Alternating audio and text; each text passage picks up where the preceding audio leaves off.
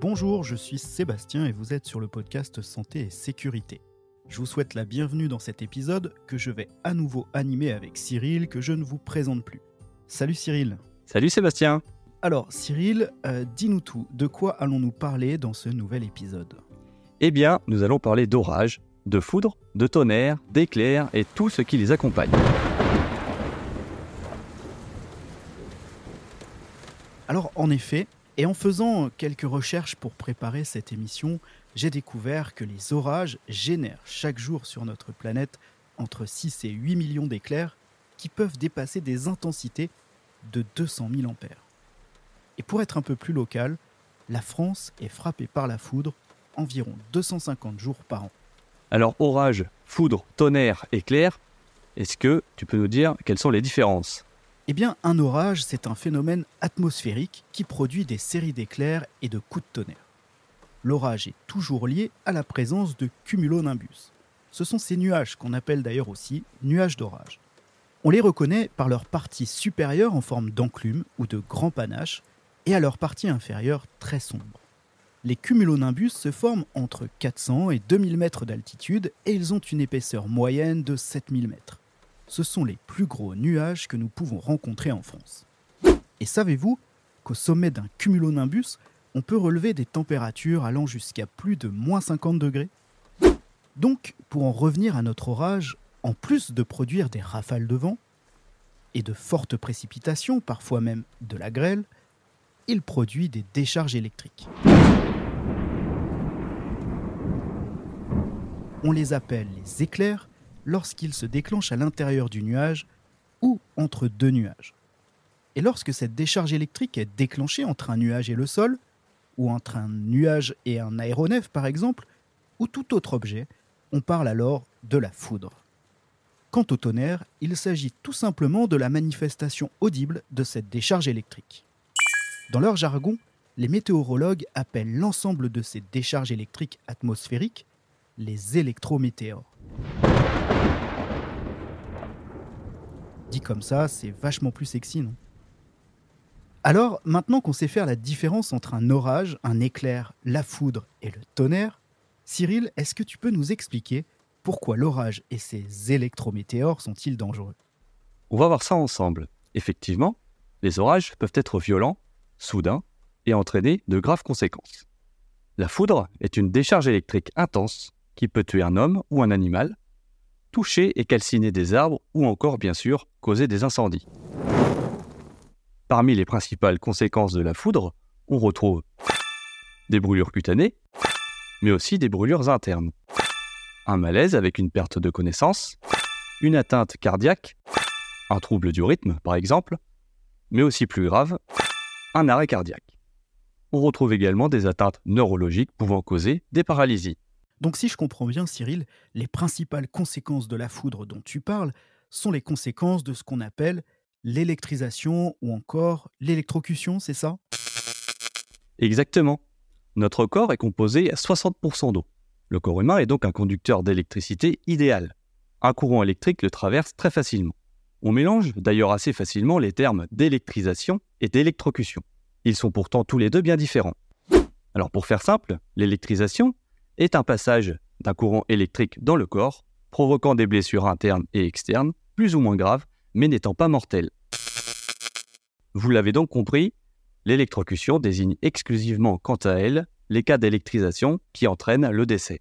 Eh bien, ça fait quand même un petit peu peur tout ça, donc pour reformuler, si j'ai bien compris, lorsque je prends une décharge électrique, si je ne meurs pas, on dira une électrisation, et si malheureusement je perds la vie, on dira que j'ai été électrocuté, c'est ça? Exactement Sébastien, et on va tout faire pour éviter ça. Ok, alors est-ce que tu peux nous expliquer comment on peut déjà éviter l'orage? Alors on ne va pas rester cloîtré chez nous et tout barricader bien sûr. Mais il est important de s'informer notamment sur les conditions météorologiques en amont. Pensez à vous informer via le site de Météo France, vigilance.météofrance.fr, pour savoir s'il y a des vigilances en cours ou prévues. En cas d'orage, on reste éloigné des zones boisées. On débranche les équipements électriques et l'antenne de la télévision. On met à l'abri les objets sensibles au vent, et on se met à l'abri aussi bien sûr. On ne s'engage jamais sur une voie immergée ou proche d'un cours d'eau, car l'eau montre très vite. On évite les promenades en forêt ou les sorties en montagne. Et en cas de forte pluie, on ne descend jamais en sous-sol. Ok, et alors si jamais je suis pris dans cet orage et que je ne peux pas l'éviter, comment peut-on éviter la foudre? Alors Sébastien, si on se trouve à l'extérieur tout d'abord, on s'éloigne et on ne touche pas de structure métallique.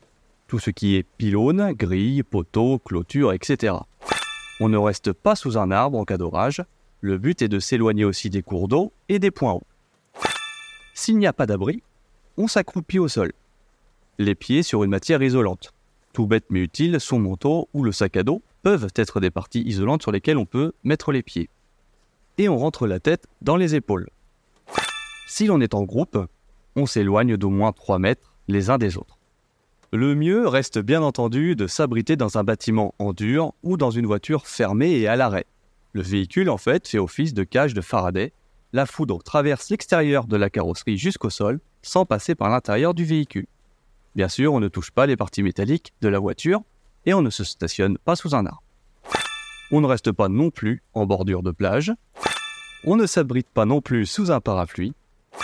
On ne reste pas dans la tente au camping et on privilégie un endroit bétonné où l'on peut s'accroupir au sol.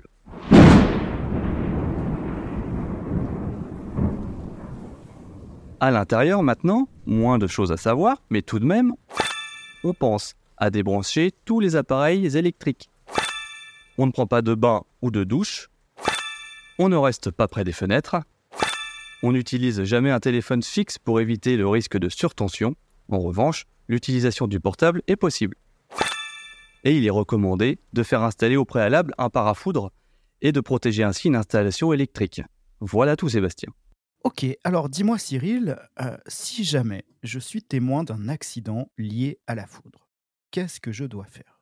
Il faut le savoir tout d'abord, entre 100 à 300 personnes sont touchées par la foudre chaque année, avec une vingtaine de décès.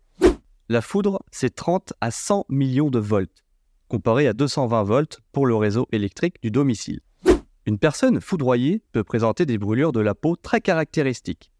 La forme rappelle un peu les dessins des branches des arbres ou d'un éclair sur la peau. On les appelle aussi les figures de Lichtenberg, du nom du physicien allemand qui a longtemps étudié ces formes. Elles disparaissent de la peau en quelques jours. Mais les lésions peuvent être graves, cardiaques avec des troubles du rythme, et même jusqu'à l'arrêt cardiaque.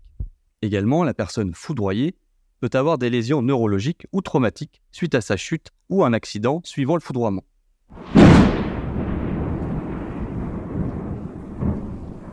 Alors si je vois une personne foudroyée au sol, sachez-le, toucher la victime après un foudroiement n'expose à aucun danger. J'agis donc en, tant que sauveteur. Je vérifie l'état de la victime, si elle me parle ou non.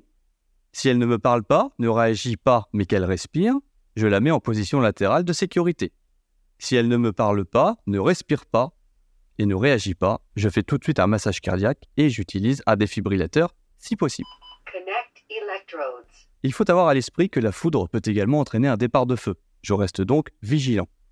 Bien sûr, j'appelle les secours en composant le 112 ou je les fais appeler si l'on est plusieurs.